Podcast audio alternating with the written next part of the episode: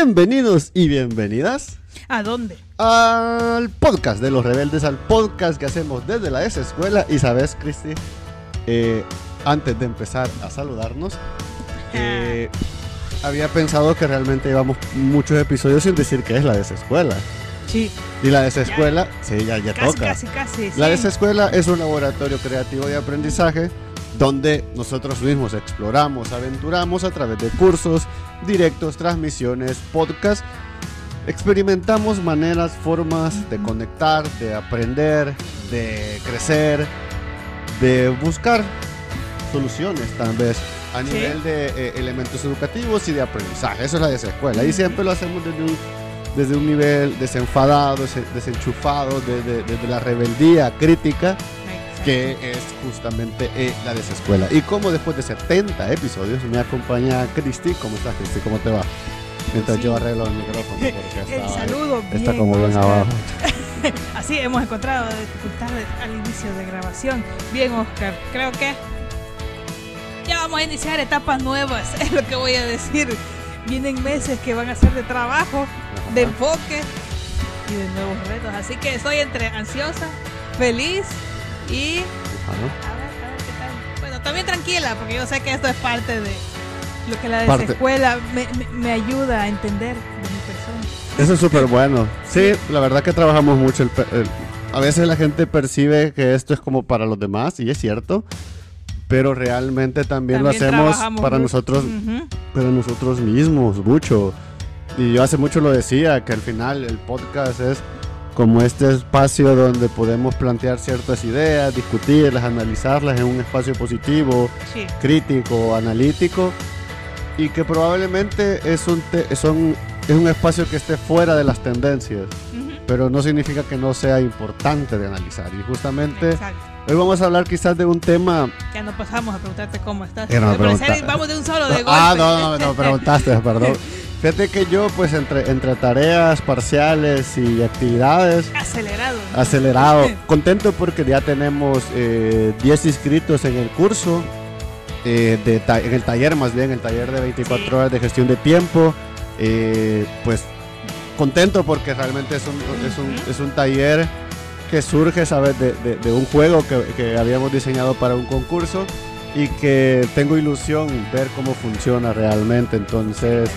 Va a estar interesante, va a estar interesante y porque creo que reconectar con nuestros talleres y cursos, que es algo que el año pasado por X o Y razón no hicimos, eh, creo que también es vital para las escuelas, porque no- nosotros no somos contenido solo digital. Realmente los contenidos digitales los hemos utilizado como medio para difundir el mensaje educativo y rebelde y político de la, de la escuela. Pero realmente nosotros somos, somos buenos haciendo talleres. Y creo que la gente lo tiene que saber. Así que eso, de ir, entregas, planificaciones y ahí vamos, ahí vamos. Acelerado. Ya estamos en pleno año 2022. Hoy sí ya.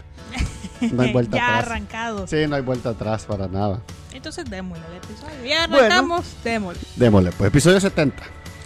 70. Vamos a hablar sobre esta sensación que muchos llegamos a tener eh, con nuestros profesores o profesoras.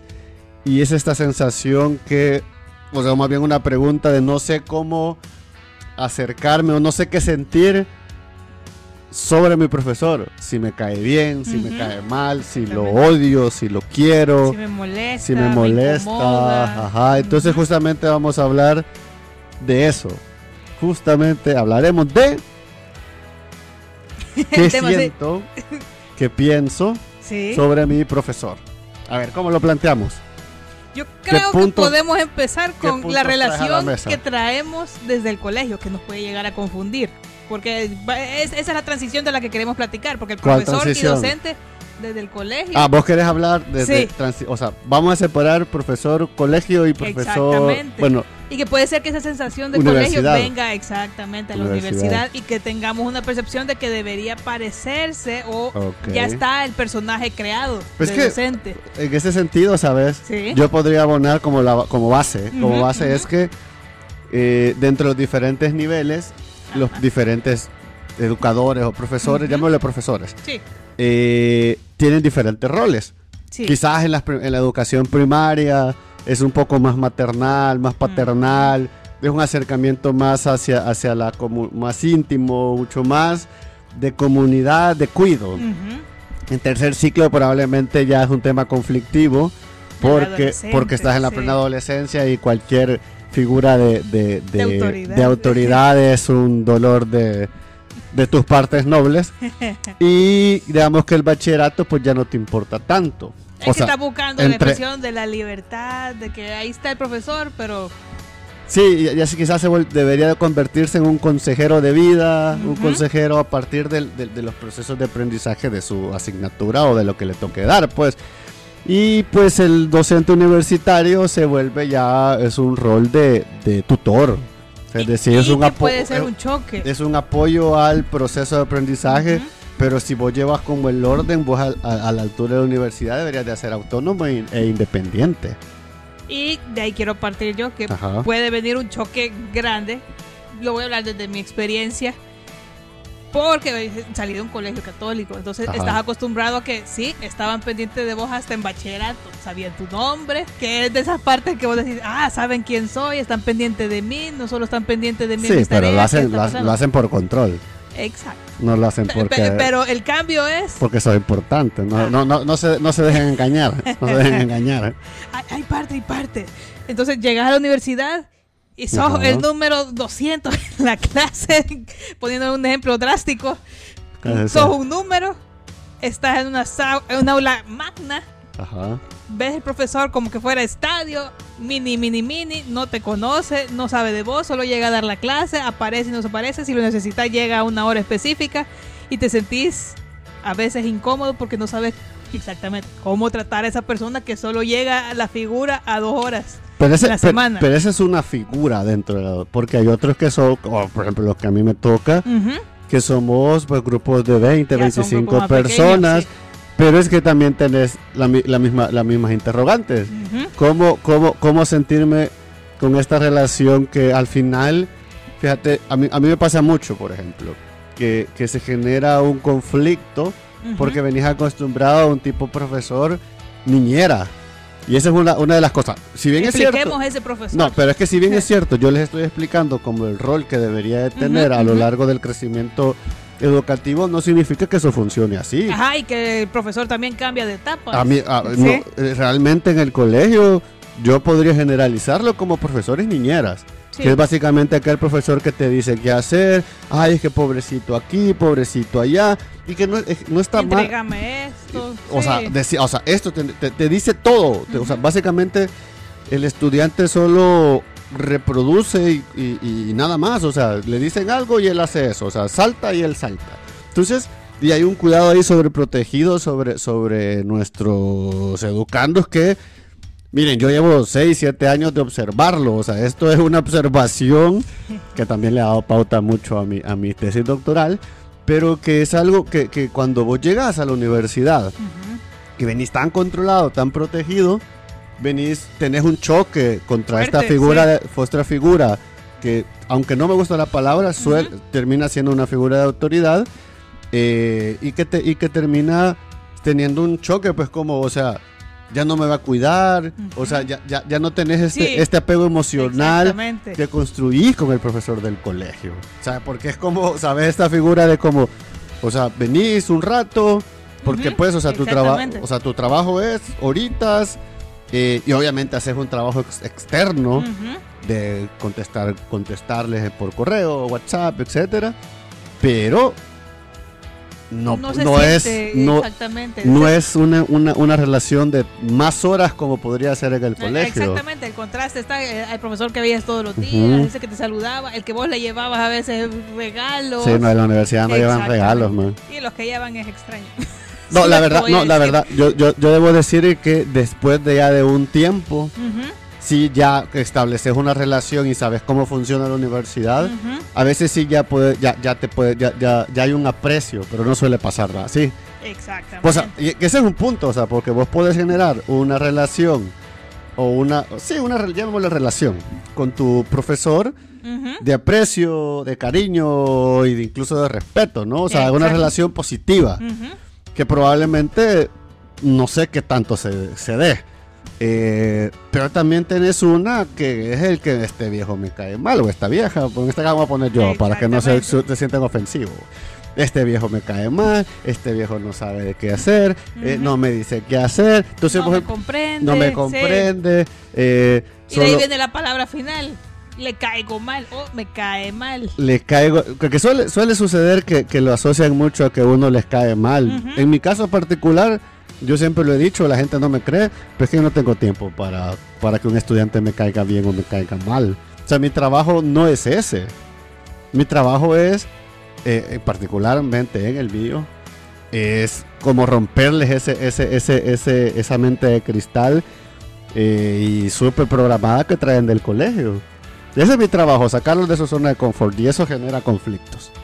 Yo creo de los primeros problemas que sale aquí y que es de lo que hemos platicado varias veces en mi podcast es esa gestión de emociones porque venimos desde el colegio, venís bien sensible, cabal, como decís, ah, vengo de que me cuiden que me digan qué hacer y que yo por saber que cumplo con eso, yo saco buenas notas o yo sé a dónde voy y paso las siguientes etapas. Pasas, tanto tiempo en una zona de confort auto, auto, autoconstruida y construida por el mismo colegio. O sea, para ser cabal, justamente para sentirte que sos un buen estudiante, un, un buen ciudadano, que, que, que, el abanderado, que aquí, que allá, que allá, o también que sos el mal estudiante, pero sigue siendo una zona de confort, sigue siendo una zona de confort. Ya sabes cómo interactuar, y ahí es donde digamos, ya sabes cómo interactuar con ese profesor, ese docente. Llegas a la universidad y este docente no pasa mucho tiempo conmigo y a veces, y no sé si podemos contrastar eso, pero esto ha pasado desde la virtualidad. El lenguaje es poderoso y el lenguaje hablado y gestual nos ayuda como docentes a expresarnos y a, llegar a, otras personas a dar un mensaje. Pero eso lo hablamos de, porque hay, profesores que no. No. expresan nada. o sea, hay casos de casos. o sea, podemos hablar en nuestros casos. que, que, que, sí hay una hay una, una, diferencia marcada. Obviamente son dos modalidades distintas. Nuestro abordaje puede, debe ser distinto. Y esa es una cosa que debemos de aclarar. Pero en la, en la presencialidad pues sí, va, si mate yo aquí, muevo todas las manos, imagínense, yo me muevo completo, entonces sí, mi, mi, mi, mi, cuerpo se vuelve una, una, herramienta pedagógica para comunicar, como decís, justo. Y que yo creo que eso puede abonar en los últimos años. A tener unas malas percepciones. A tener una mala percepción, porque el lenguaje escrito es fácilmente interpretado por el lector. Fíjate que Sí y no. Es que depende de cómo lo enriquezcas. Habla, no, pero es que aquí, aquí lo estás. Sí, pero aquí lo estás hablando de tu perspectiva. Pero realmente desde los estudiantes. Y justamente hace poco, hace, hace un par, antes de empezar a grabar, miraba un tweet, un tweet que alguien decía, por ejemplo. O sea, son estudiantes de primer año, les doy un artículo sencillo y no me lo entienden. Entonces, probablemente aquí creo yo que es mucho más fácil para esta generación tener menos conflictos con el tema eh, con presencial, con platicado. Ah, pero, sí. pero, pero, pero generas un choque eh, en que, en que como mucho de, como mucho la virtualidad es mucho escrito, entonces a veces vos deja, escribís, ah, tienen que hacer un círculo y vos no sabes cómo llegan a hacer un cuadrado. Porque alguien les dijo, les dijo, les dijo, les dijo, les lo dijo y, ya se te arruinó, se te arruinó la intención de la actividad. Sí, el mensaje por se distorsionó. una mala interpretación. Entonces, o sea, yo entiendo lo que querés decir, pero en la realidad sucede todo lo contrario. Pero por ese mismo momento, es preferible ah, mantener esa zona de confort, de que hablo a través del medio en que yo comprendo y entiendo, pero puede ser malentendido que sí lo comprendes, porque puedes llegar de ahí creo yo. ¿El qué? Es un medio donde también puede llegar a entender a tu profesor como no me comprende o me manda mensajes que me incitan a que me está tratando mal. Sí, a mí, a, mí me, a mí me suele pasar, ¿sabes? O sea, de que de repente vos mandas un mensaje y, te lo juro, yo, y lo hablo plenamente desde, mi experiencia. Yo trato de ser lo más amable, lo más certero, eh, lo más frío cuando vos decís ciertas cosas, porque sabes que estás tratando con emociones y no solo con actividades y tareas y dudas. Entonces, vos tratás de, de pensar bien las cosas. Yo en la vida en general no suelo pensar tanto lo que voy a decir. A los estudiantes sí, les pie- cuesta con el mensaje escrito. sí- sí, le- le- lo pienso muy bien. Y, o sea, y también lo pienso también en el sentido de no darles más información de la que necesitan para desarrollar la actividad, porque si no yo ensucio también mi, mi propio proceso. Entonces, yo creo que, o sea, yo te entiendo el punto, pero, pero, pero, pero, hace un gran pero. Creo que ese es un problema que acarre- acarreamos desde el colegio, y justamente vos lo decías. Es un tema de, de- de- de gestión de emociones, gestión de situaciones, porque, o sea, vos percibís eso Sí, cuando probablemente como estudiante tampoco te has tomado el tiempo para conectar con tu profesor. Por ejemplo, tenés dos, tres semanas, te lo juro, yo a tres, cuatro, en tres, cuatro semanas, vos más o menos vas entendiendo a tus alumnos, pero de eso a que me pueda llegar a caer mal es imposible. A mí no, o sea, te puede molestar un alumno, sí, pero caer mal, creo que está sí, fuera de la, está, está de la, debería de estar de la, de la liga de cualquier docente, aunque sucede. Y hay profesores que sí son, que no deberían de ser profesores por ese sentido, porque tu trabajo no es estar ahí para evaluar si es una buena persona o no es una mala persona, sino que vos tu- tu- tus actividades o tus, actitudes dentro de, de la acción educativa deberían de estar orientados al aprendizaje. Sí, O sea, si este es una mala persona, pues bueno, o sea, trata de hacer tu trabajo más allá de eso, pero, pero pues sí, no, no son, no, no son tus competencias del todo, o sea, no vas a salvar a todos. exactamente. Esa mala actitud de querer salvarlos a todos y que todos sean buenas personas, el concepto de buena persona debería de existir como tal. Yo creo que podemos ir redundando en esta área de emociones, Ajá. de, de esa gestión de que no conocemos. Y que primero vamos a entender todo de que eh, el famoso dicho, no somos monedita de oro para caerle bien a todos. Como para entender de que cuando entras a esta área incómoda en la que no sabes comunicarte con esa nueva autoridad, porque así la tomas. Es que es el automás. A Exactamente. mí no me gusta la palabra, pero porque, porque es una construcción ideológica, pero así lo tomas. Pero como tenés esta nueva autoridad que no conoces y Ujú. esperas o si querés que te caiga bien, pero ¿y por qué? Es que lo que pasa ¿Con qué sentido Pues, o a qué objetivo querés? es esa, esa, esa constante búsqueda que traer del colegio de, de, de- de construir lo que fue tu zona de confort. Y la estás constantemente buscando. O sea, ay, quiero, quiero que Sí. el profesor me lle- o sea, llevarme bien con el profesor. Y, y, y, sabes, yo creo que aquí, aquí es donde, donde parte el problema. Porque realmente no tenés que caerlo bien o mal. O sea, simplemente vos estás en un ejercicio profesional. O sea, es una relación profesional. Entonces ahí es donde vos tenés que alejar todas las partes. ¿Que, que puedes llegar a ser amigo? Sí. ¿Que puedes llegar a ser enemigo? También, porque yo lo veo imposible, pero bueno. pero, pero si vos partís del hecho que es una relación profesional donde las emociones, si bien es cierto dentro del proceso de aprendizaje son importantes, en establecer esta relación no debería de serlo.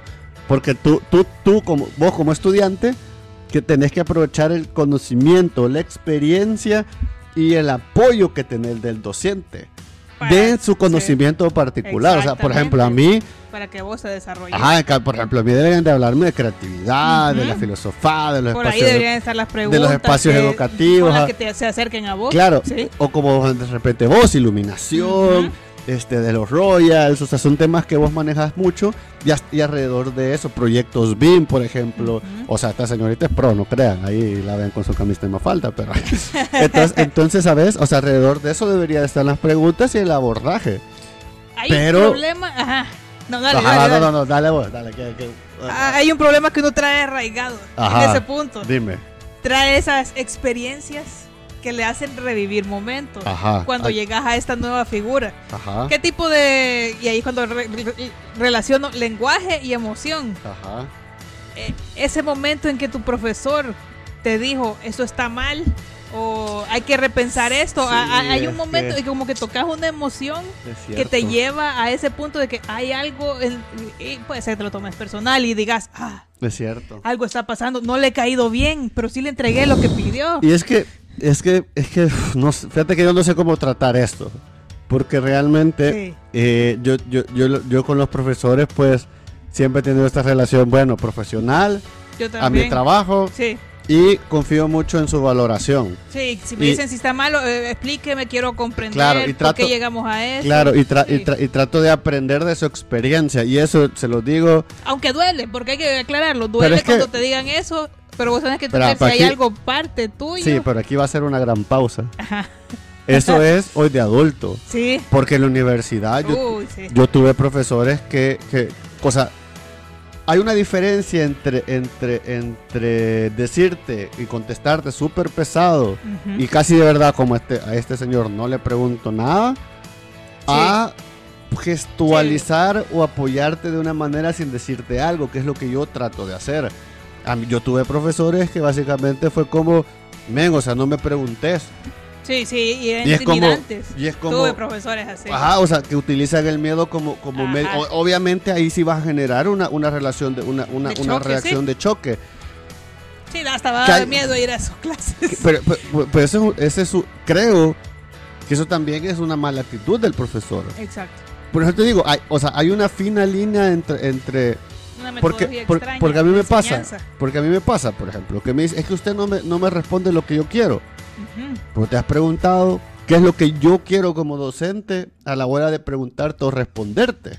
Sí. Entonces ahí ¿Qué es donde- lo que quiero ahí- obtener de tu Exacto, pregunta? sobre todo, ¿Qué- sobre todo, sobre todo porque yo trabajo áreas creativas. En otro tipo de indicaciones que son más metodológicas, investigación, sí es más directo, es esto y esto. Ujú. ¿va?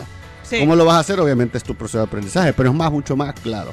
Pero a que te vengan a decir, mire, es que no sé qué, y, salga súper pesado, es como, no, o sea, de verdad, yo tuve profesores que vos decís, no, me- mejor aprendo en Google. Sí. Google me va a enseñar más que este señor. Sí, y, y entra ese modo supervivencia, porque eso eso viene relacionado entre me cae mal, y entonces vos como que te escudás, como que hay un momento en que, ah, que no, todo lo que yo diga va a ser un ataque, pero puede ser que muchas veces vos preconcebís esto a partir de respuestas que te han dado y que puede ser que la- los pensamientos que- negativos o la imaginación nos haya llevado a y ese que, punto. está y, que está, y que está asociada, como vos decías, a momentos pasados con otros Ujú. profesores y es donde yo te decía, el lenguaje escrito no está bien comprensivo en estos tiempos. Sí, La gente, vos podés leer una frase súper fría y vos le pones las 400 mil emociones. Por ejemplo, yo, yo, yo hago la broma, yo hace, hace un par de meses eh, no sabía que ponerle el punto final en el WhatsApp ajá. era que vos te miraban serio y le decía, pero es que el punto final es una terminación de oración en cualquier tema escrito. Sí. Pero me decía, no, es que pareces como enojado. Y pues sí, pues es tu percepción. Sí. O sea, es la percepción de la generación que se inventó que el punto era un símbolo enojado. El punto es un cierre de ideas. Exactamente, o cuando escribís en mayúsculas, eso me parece Ah, gracioso pero ese es que se exactamente. No, pero ese, pero ese es mucho más clásico. E- e- Ese es clásico, pero me da risa porque yo suelo escribir, como trabajo un montón con Sí, planos, wow. suelo escribir en mayúscula casi todo el tiempo. Sí, yo Entonces siempre- me dice, ¿por qué me está gritando? Yo, ah, no, tenía el teclado y Yo pues estoy escribiendo. Yo siempre creo, yo, o sea, te entiendo, pero sí, yo siempre digo, "Che, me está gritando, ve, suave". Y yo digo, alguien me escribe en mayúscula y a mí se me va, aunque sé que Ajá. significa eso, yo digo, ah, me está escribiendo. Sí, pero, No, no pero, lo asocio. pero, pero, a esa pero, idea. pero ves cómo, cómo a partir de ciertas situaciones nosotros nos creamos grandes imágenes y a veces lo que necesitas es hablar. Exacto. O sea, a veces. Comunicarte, sí. Pero cuando vos has tenido, por ejemplo en mi caso, que han Ujú. sido profesores que son, han sido en situaciones presenciales, vos decís, no, no, no, ¿para qué, para qué voy a entablar? O sea, ¿para qué le voy a preguntar si me va a salir así de pesado? Pesado de verdad, en términos de, de, de verdad, Eh, como... Insultar y respetar muchas veces hasta llegar a un punto de humillar. Pues sí, ajá, de humillar así como, vos eso no lo sabes. Obviamente no lo sé. Por algo A, estoy dife- aquí. cabal, Sí, a diferencia, como digo, y lo, y lo repito un montón, porque más de alguno va a decir, sí, pero es que él, cuando le pones en WhatsApp, responde de esta manera, sí, pero yo tengo una intención clara, no tengo una intención de, mala onda, sino que la actividad está pensada, bien hecha y bien pensada, ¿sabes? Para, para, una, para un objetivo, entonces si yo, yo mismo me monto zancadilla en el proceso, pero eso a humillar es una gran diferencia. Y hay que diferenciar entonces en esta parte para tratar de alejarnos de esa etapa, porque puede ser que nos acostumbremos a que me cae bien o me cae mal cualquier Sí. profesor o docente que tengamos eso- presente en nuestra y vida. sabes- Y, hay que alejarnos de ese hábito, pero llegando al punto de decir Ajá. cuál es el objetivo, o el reto que tengo dentro de lo que estoy desenvolviéndome en clase. Hablando de actividades. Pues yo, yo, yo, ¿sabes? Yo, yo justamente te iba a interrumpir, como siempre. Te iba a decir, te iba a decir que, que al final el problema es que eso te lo llevas al trabajo. Sí. Porque son tus ejercicios profesionales. Entonces, entonces buscas al jefe que te caiga bien o al, al grupito que me caiga bien dentro de la empresa para irme con ellos. entonces. Eh, eh, al final se vuelven relaciones bastante tóxicas porque crees que hay una lucha interna y, y que pudiera ser más fácil la vida si, si empezás a hablar y entender de que no se trata solo de caer bien y caer mal en todos no, lados. es que, es que más bien es un ejercicio, ¿sabes? Yo, yo creo que el camino es, un profesor no te tiene que caer bien o mal. Si te cae bien, pues ya, qué chivo, men. Si te cae mal, pues ahí es tu, es tu problema. Realmente es tu problema. Eh, bueno, depende, pero bueno, pero nos Sí. entendemos. Pero creo que si, si partir del hecho de que tiene que ser una relación profesional y que a partir de la relación profesional, de trabajo, de interacción, de entendimiento y de buena, de, buen, de buena armonía. ¿Puedes establecer una relación? Sí. Sí. ¿Puedes llegar a ser amigos? Sí. ¿Puedes ser- llegar a ser archienemigos? También va, porque al final eh, eh, es, lo que, es lo que sucede. Pero par- partir de, de- de- de una relación más sana, más enfocada en el trabajo. Sí. Yo creo que también a veces nos escudamos en que, eh, o sea, en nuestros errores se los reflejamos al profesor. Ah, es que el profesor, sabes, Eh, no me explicó bien. Bueno, pero ¿qué hiciste vos? salir mal. ¿Qué hiciste vos para entender? ¿Qué hiciste vos para llegar a esa respuesta? Y, So- no, y no puede ser, la respuesta no puede ser pregunté. Solo le, solo le Sí. mandé un WhatsApp y ya, y ya con eso ya resolví mi responsabilidad. No, tampoco. O sea, es que Tiene que arrancar algún... de que, de que de verdad es de todo. O sea, o sea, también Sí. profesores que tienen que aprender a que, a que es una relación profesional. O sea, empezás con una relación profesional, tanto docente como alumno. Y a partir de eso, pues, te digo, o sea, vos puedes establecer una amistad. Sí. Lo, ¿O lo no? difícil aquí es desarraigarnos de tantas malas costumbres que tenemos y que venimos acarreando. Venga, es que el, el- yo, yo- y que nuestras emociones nos hacen creer ¿Sabes? que todo se basa en que me llevo bien y solo puedo trabajar con la gente que me llevo Y por eso que Sí, me- el docente que me llevo bien, con él puedo trabajar. Entonces, en el trabajo también solo puedo trabajar con la gente que me o, cae so- bien. o- o no solo caer bien o mal, Ajá. sino que también yo solo puedo trabajar con las personas que piensan igual que yo. También. Y eso, y eso, y, y eso yo, yo de verdad no sé en qué libro, en qué libro o en qué pensamiento cabe que solo las personas que piensan igual pueden trabajar juntos o, o solo porque nos llevamos bien. La O verdad las que que están de acuerdo con el todo lo que el digo. buen- sí. el- o a la hora de las horas vos trabajas con el que esté. Exactamente. Sí, pero, pero yo no di que está haciendo el colegio, pues.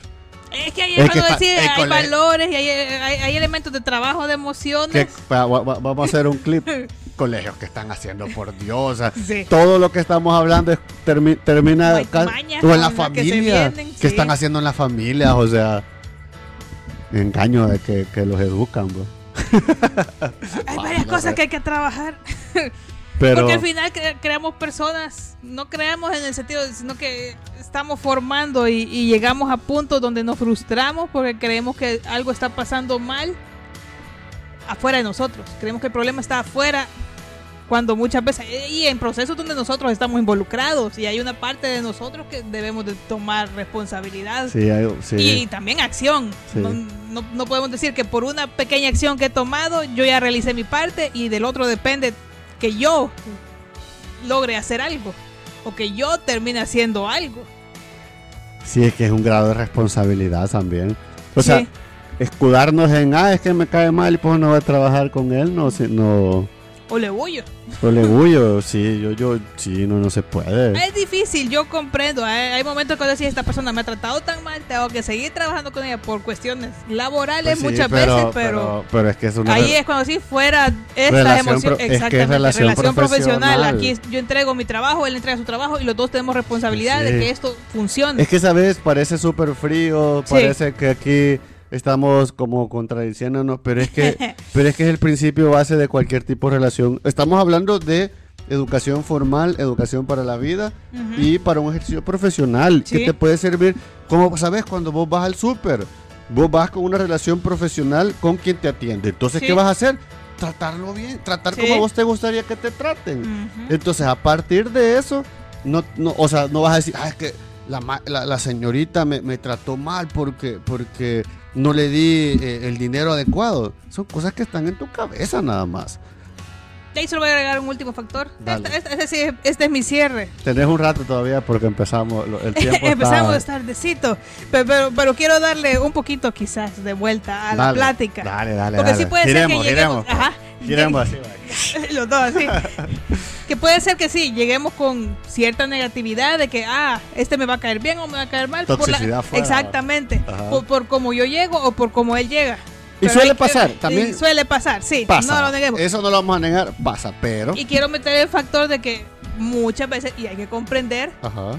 recordar somos humanos. Al recordar que somos humanos, significa que no todo el tiempo estamos bien, que hay muchas emociones a flor de piel y que muchas veces esas emociones hacen actuar a las personas de maneras en las que Sí. pueden, no, no malinterpretarse, pero sí pueden afectarnos. Sí, no, o sea, hay momentos que no andamos, andamos de amargura, pues, o sea, ya que. Obviamente la otra persona tiene la culpa, Sí, Pero- puede afectar al otro. pero creo que también Pero ahí viene ese punto de empatía. el sí, exacto. Hay- que hay que empatizar, que con el otro, o sea. Hay que cuestionar porque no solo es como que, ah, me trató mal, no puede ser. Yo Sí. sé, es el primer pensamiento que se nos viene a la mente, pero hay un punto en que, ¿por qué llegó a eso? No sé, sí, sí. Puede ser que él se sienta mal o puede ser que yo haya hecho algo pero, que me pero- haga... pero aquí ya lo estás tirando muy a lo profesional. En la vida de estu- del- del- del- del- colegio, la Ajá. universidad, sí tenés que entender eso, pero es que también el profesor debe de recordar Ah, sí. que está trabajando con personas Sí. y que yo sabes yo por ejemplo siempre les digo que yo cuando por me tardo un poco con las notas porque de repente si yo ando estresado y amargado no me quiero desquitar con las notas sino que yo quiero estar lo más sereno posible es el mejor para poder evaluar. Posible. Entonces justamente también creo que tenés que como no tirarle la mierda a los estudiantes de tu mal día o, de tu mal momento o es más podrías explicarles Al final, Mire, o al principio, miren, fíjense que, emociones. fíjense que yo estoy así, me siento así, sí, me Gestionarlo, sí me- ajá, o comunicarlos, cabal, gestionarlo, pero comunicándole a esos alumnos. También eso también te humaniza, Sí. porque solo, solo responder a lo, a lo, a lo indio, a lo, a lo, a lo amargado, a- solo porque sí, también como, como docente, pues no puedes venir a, a decir, ah, es que mis, mis estudiantes no, no gestionan sus emociones, y vos no las gestionas. Sí. O sea, vos no das el ejemplo. Entonces creo que es importante comunicar eso también. O sea, decir, miren, por ejemplo, yo hay veces, miren, hoy ando apagadito, estoy cansado, Ujú. estoy depelado, si ando así como, apóyenme pues, o sea, creo que también eso, ese diálogo que se puede establecer con los, con los alumnos es muy importante y que el alumno también entienda que uno es humano, justamente como vos decís. Y que las relaciones se manejan así, ya sea en la universidad, en Pues sí. el colegio o en el trabajo. No, no, no vas a ser el robot que va todos los días al trabajo. Pues sí, no todos los días, no todos los... En el que siempre tengas que estar súper bien. Esa, me- esa, esa, menti- Top. esa mentira de que, de que si haces lo que te gusta no trabajas, no la coman. Es, la mayo- es de las primeras menti- de las ma- primeras mayores mentiras que Sí. uno- después de, de que- de las que te dicen si quieres ser tu propio jefe. Está justo así en la segunda historia. Pero sí, importante para recapitular. eh, relaciones profesionales, Sí. empatizar, dialogar, eh, pues dialogar entre, entre, entre, entre todos. Eh, no necesariamente, pues la importancia es caer bien o caer mal. No sé cuál otra cosa. Se me va de los puntos que podemos ir terminando para ir cerrando. Pues yo creo que de mi parte sería el... Sabemos que es una situación incómoda estar ante alguien que no sabemos cómo llegarle. Y tenemos ese miedo a estar rechazados. O a recordar cómo fue un rechazo de alguien que no conocíamos y que Sí, y podemos guardar rencor o Sí. resentimiento de eso, pero nos puede limitar y nos puede hacer que no actuemos, que estemos en modo supervivencia. Entonces yo con... O a la defensiva. Exactamente. Entonces podemos llegar a nosotros cerrar nuestras puertas de desarrollo en el sentido, no puertas de camino, pero sí nuestras maneras de desarrollarnos. Al sentirte incómodo, puedes vos hasta limitarte en cómo desenvolverte y cómo crecer y cómo descubrir nuevas cosas. Por tal de no sentir una emoción en la que te sientas incómodo. Sí, fíjate que sí, estoy, total, estoy de acuerdo, no lo, había, no lo había pensado así. Eh, Sí, pero al final, porque como este profesor me hizo Sí. sentir mal, yo, ay, le traigo esto, pero No, me digan nada, ni siquiera me rechace. Y lo puedes asociar mucho al conocimiento. O sea, ah, Sí. que no- ya no te gustó la materia, o no- ya no te Sí. gustó esa área solo por el profesor. Sí, yo tuve malos profesores, pero la, la, la, la, la, física, eso nunca me han gustado, no es por el profesor. era la materia, Sí, era, era, era, era el, el, el, el problema de los números y demás. Sí, que estaba meditando, sí, sí, pero sí, es cierto, Sí. fíjate, es cierto. Sí, Pues y, por eso es que yo decía, hay que irnos quitando ese hábito de que, ah, este me tiene que caer bien, este me tiene que caer mal. Sí. Sí, como vos decís, si hay gente con la que empatizamos, qué chivo. Súper bien. Bien, bien. Así va. Ajá. Pero si hay gente con la que no, sí, Súper, trabajemos. pero si hay gente con la que no y la con la que tenemos que trabajar, hay que saber que el Mm. primer trato es un trato profesional. No Sí. estamos metiendo relaciones ahí y hay empatía que hay que mantener porque em- no es, sí, no es de a la defensiva yo y a la defensiva Hay, vos estamos hay emociones que tenés que trabajar a nivel de, de- de trabajo profesional, eh, de respeto, re- eh, con- construcción y demás. Yo creo, yo voy a terminar con, con esto. No todos sus profesores son sus enemigos. Tampoco todos sus profesores son sus amigos. Realmente, y yo si hablamos de perfección, que no existe, pero bueno, si hablamos de lo ideal, el profesor debería de ser este apoyo Sí. y este cuestionador al mismo tiempo. O sea, te tiene que a- a- a- a- a- eh, apoyar y al mismo tiempo eh, fregar. ¿Por qué? Porque los procesos de aprendizaje son así de complicados. te va a retar. Al Es final que- lo que querés y esa- en y- un proceso de aprendizaje Y, y ese es- reto es choque, o sea, Sí, es, exacto. conf- es un conflicto obviamente en, en el marco del profesionalismo, del reto, de, de la intención. No es lo mismo joderte. Exactamente. Y la intención, como vos decís, si está bien planificada diferencia. una actividad, la intención es, además del reto, es que vos salgas de esa zona de confort para resolver algo y presentar Claro. algo. ¿Sabes? A mí, a mí- y con esto termino. ¿Sabes que a mí me gusta mucho qué hacer? Eh, vaya, chivo. Yo soy profesor. Yo te reto a hacer. Si tan bueno sos, su- superame en este reto, pues. y superame en cada reto semanal. Sim- simple. Yo de verdad, si, si, si hablamos aquí entre, entre, entre amigos, los rebeldes que nos escuchan y nos ven, un profesor tiene que ser eso. De, estar dispuesto a que le caiga en la boca. En ese sentido figurado de reto. Sí, exacto. Porque al final, pues, tu objetivo es que el chico salga de su zona de confort y que, y que, que- Sí, y que que superar la prueba. y que ¿sí? supere las pruebas, cabal. Una, una y una, ya que al final del semestre, al final del ciclo, al final del año, se lleve esta sensación de, ah, lo derroté, pero fue una derrota que vos inconscientemente O lo logré hiciste, conquistar la materia. Lo si lo hiciste- ves de la otra lo, ajá, lo hiciste de contigo mismo. Sí, Porque te retó, te confrontó y tuviste que manejar un montón de situaciones para poder sí. superar esa etapa. Ay, qué buen tema salió, man. Así que ustedes profesionales, yo profesional. Un saludo a mis, a mis alumnos si me escuchan.